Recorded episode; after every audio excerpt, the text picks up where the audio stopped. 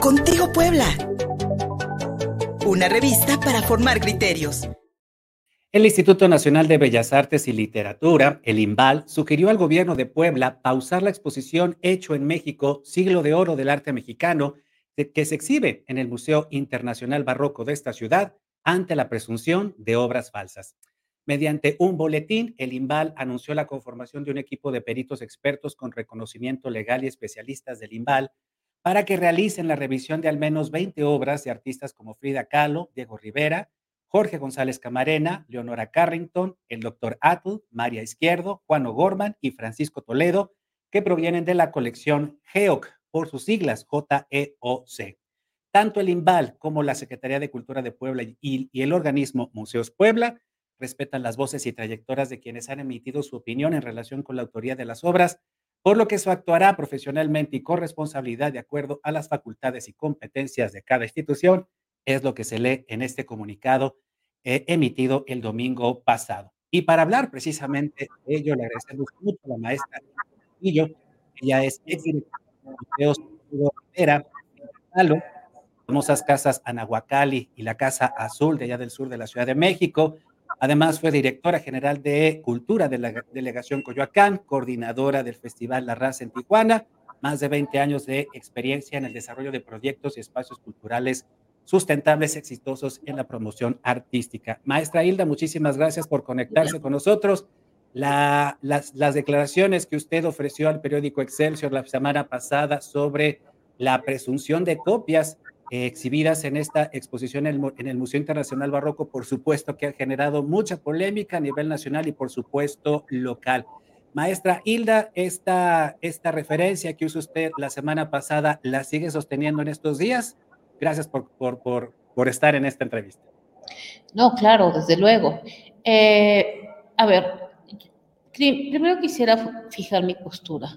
Yo no conozco a los funcionarios y no tengo nada en contra de ningún funcionario. Segundo, no tengo partido político y no es un tema político. Es una, yo soy una promotora cultural de toda la vida y eh, me he especializado en arte moderno mexicano, en artes plásticas del arte moderno mexicano, en particular en Frida Kahlo. Eh, y la vocación de los promotores culturales es acercar el arte, la cultura a la población y siempre dar lo mejor. Darle lo mejor a nuestra sociedad mexicana que se lo merece, lo mejor del arte nacional e internacional. Em, uno de los sectores más apreciados por la sociedad es la cultura, junto con la educación y la ciencia. Y y yo creo que sí, en efecto, en los últimos años, no solo en Puebla, no solo en México, en muchos ah, eh, pues, países, eh, han surgido pseudo espectáculos, pseudo arte, y pues no, no podemos darle eso a las familias mexicanas, no podemos darle eh, a tole con el dedo a la gente. Y cuando ves tú que los padres con esmero llevan a los niños felices a los museos, que los jóvenes acuden a una obra de teatro, de danza, eh, a una exposición, pues a los que nos toca, y más si estamos en el gobierno, yo actualmente soy la directora de Cultura de Coyoacán, pues tenemos que darles lo mejor. O sea, las instituciones de gobierno no podemos de ninguna manera, ni las galerías, ni los museos privados, ni nada, engañar a la gente, ¿no?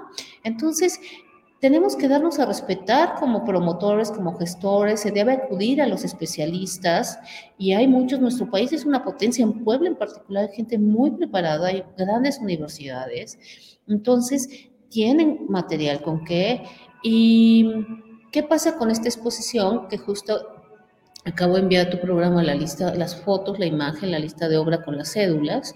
Eh, pues que son obras falsas, muy conocidas. Este, eh, mira, este, tienen ahí un Saturnino Herrán, tienen este Diego Rivera, de Orozco. Pues, realmente, este, cuando tú comparas el original, pues, te das cuenta que eh, la, la obra original junto a, estas obras, pues nada tiene que ver, porque además, eh, a ver, un artista hace una obra, una obra al óleo, un dibujo, un mural, no lo hace en masa. Y cuando quiere hacer reproducciones, pues sí hay técnicas, pero se, reconoce. Es una litografía, es un agua fuerte. Y de todas estas obras, eh, no tengo la imagen de todas, hay que decirlo. Eh, veo, de las que tengo, veo alrededor de 20 malas, luego hay unas 5 que son buenas, pero...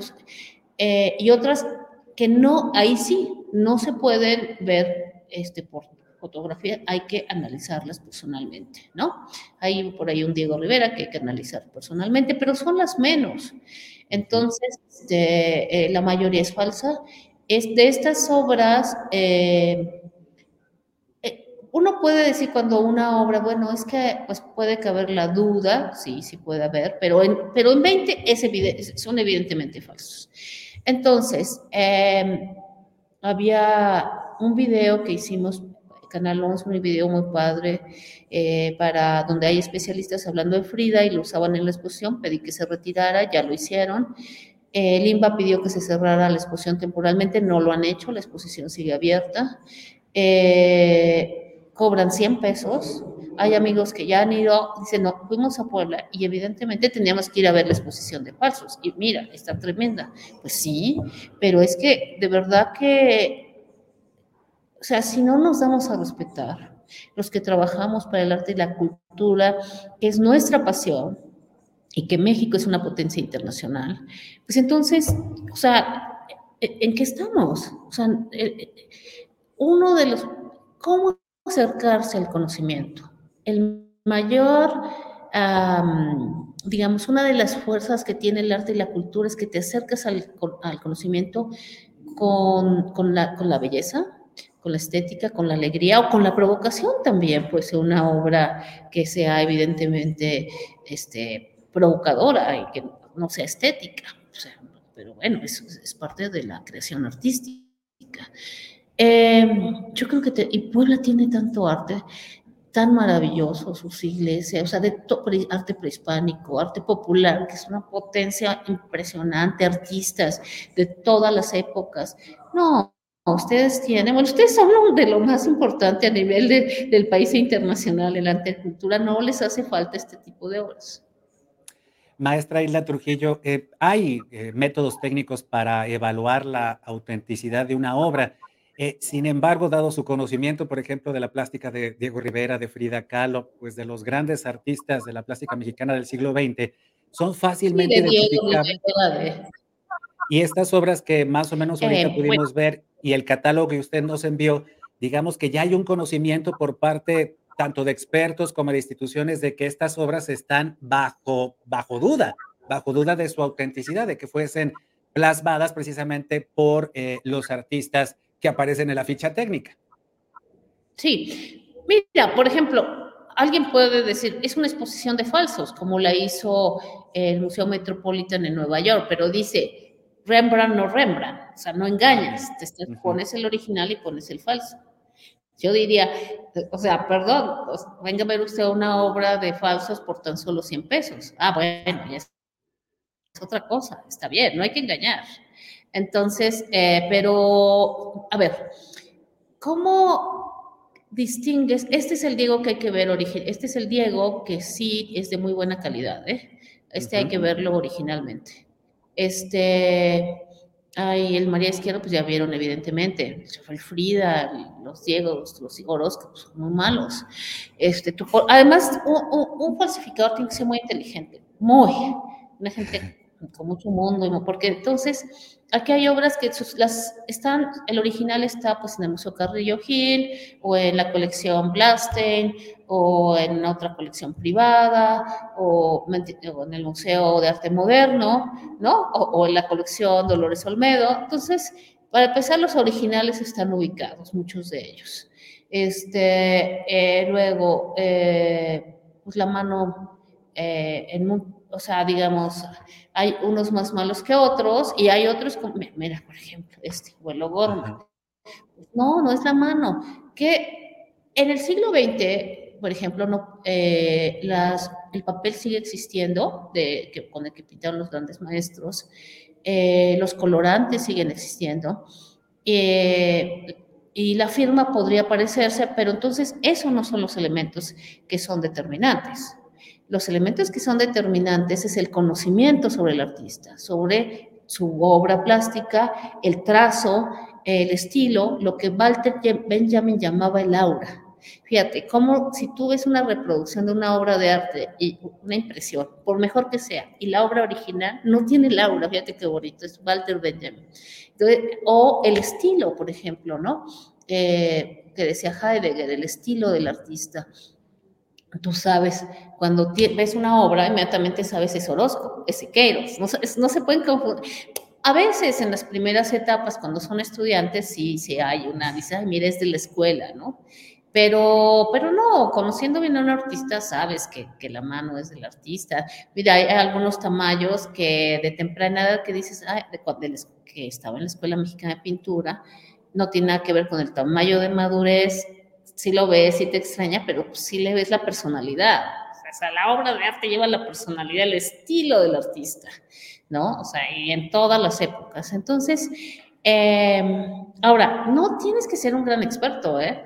La gente, hay gente que ha ido, te digo, en estos días están yendo a ver la exposición porque dicen, oye, no me puedo perder la experiencia de ir a ver algo. Este, y eh, y te dicen, pues no soy experto, pero me doy cuenta. O sea, no, no tienes que ser tan experto, pero pues sí es cierto que conviene ir mucho a museos. Yo les recomiendo, bueno, ustedes que tienen todo el arte barroco y que tienen el Museo Amparo y que tienen, pues vayan a ver las exposiciones, cuando vengan a la Ciudad de México a Museo Arte Moderno, vayan a ver los murales y con eso se aprende hay que, por ejemplo, es muy padre leer las biografías de los artistas, que normalmente pues tienen vidas muy apasionantes, ¿no? Entonces, no, claro que se aprende, no hay que ser gran experto, con poquito, por supuesto.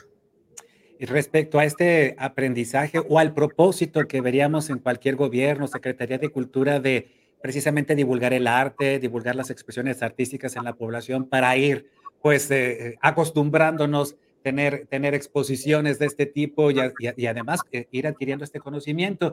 Pero lo que hemos visto aquí en Puebla, se lo comentaba fuera del aire maestra Hilda Trujillo, es eh, copias. Lo que hemos visto son copias, ¿no? Este, copias de Tutankamón, de arte egipcio, en cartón, eh, copias de Miguel Ángel en yeso, la misma copia de la Capilla Sixtina que también estuvo ya en la Ciudad de México. Prácticamente es lo que hemos visto en la, pues, en la política cultural, pero especialmente museográfica de la capital poblana.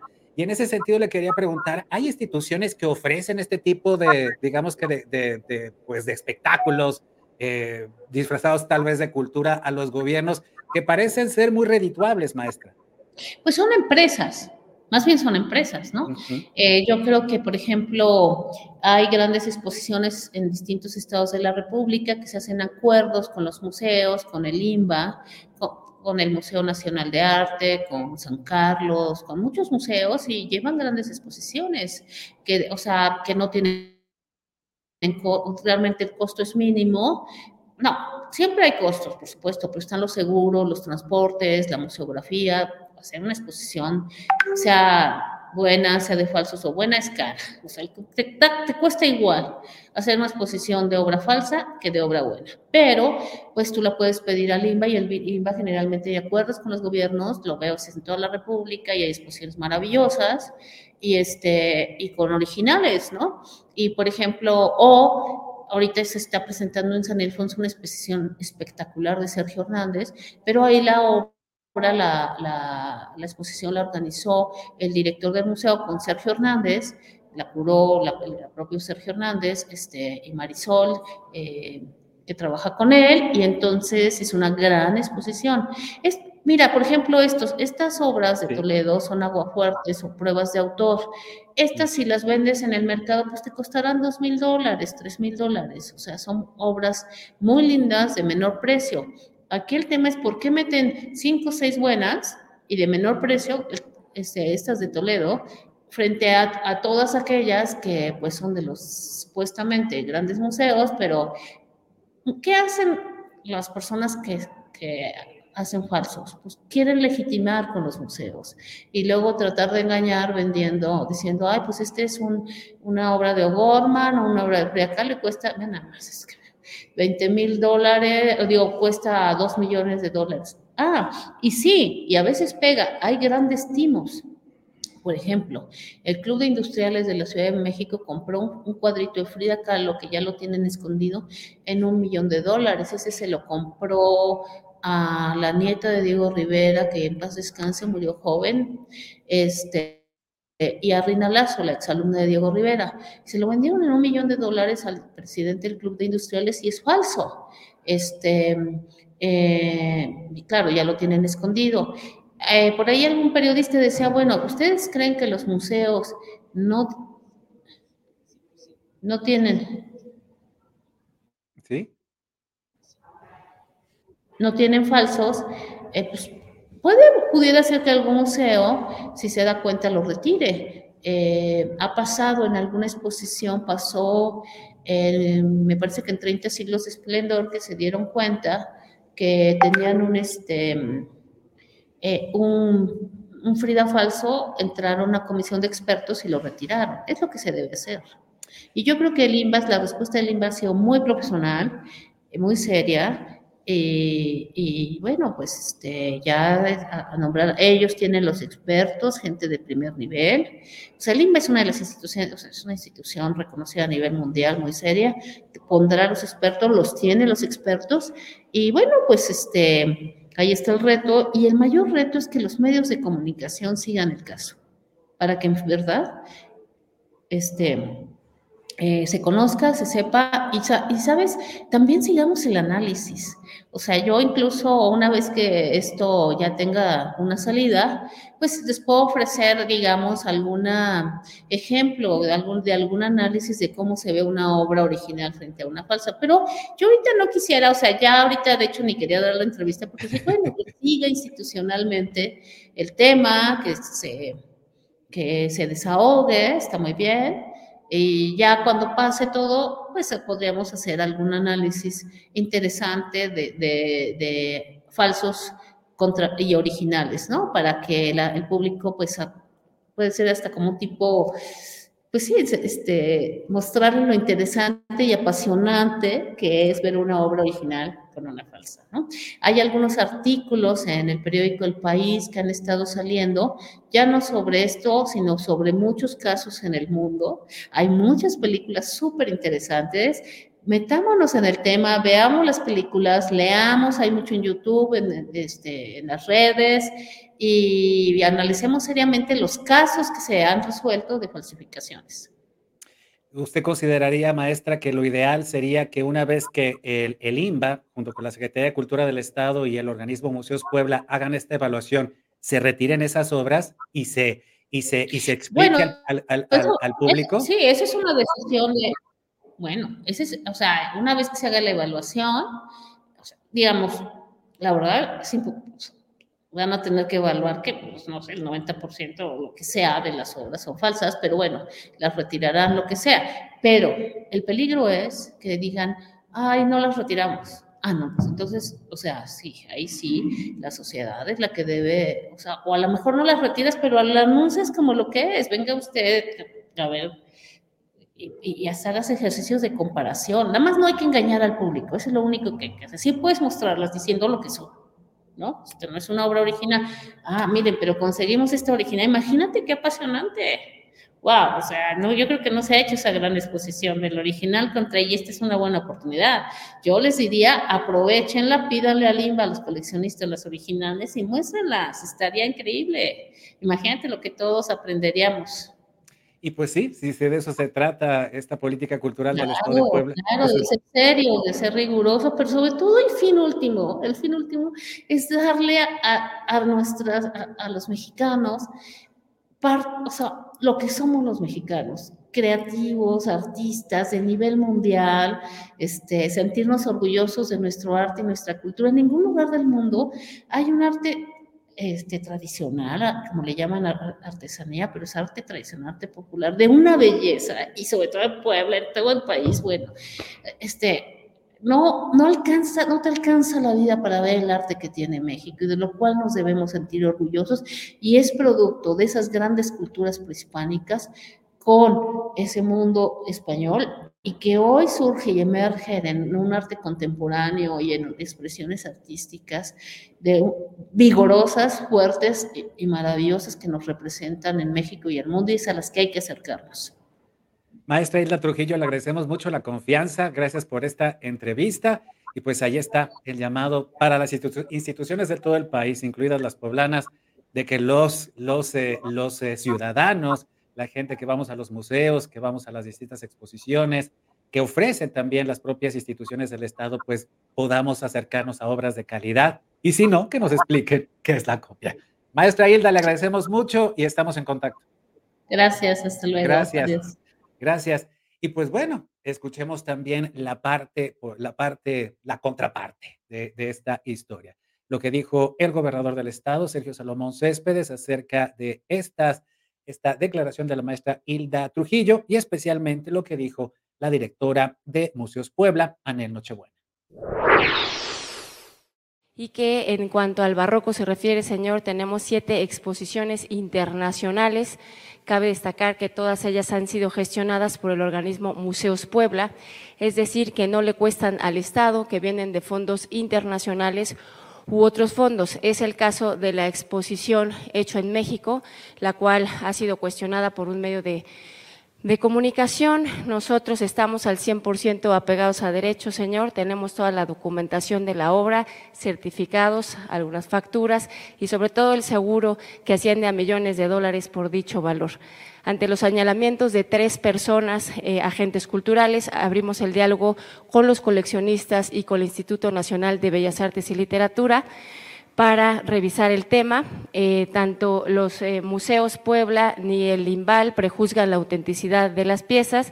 Respetamos todas las voces, como lo hablamos en conjunto con el Limbal, tanto de los coleccionistas como de los tres agentes culturales que señalaron la obra en días pasados, así como la de todos aquellos expertos que han evaluado esa obra y la prestigiosa casa de subastas que vendió alguna de esas piezas. Sí, en ningún momento queremos sorprender ni engañar a nadie, ¿sí?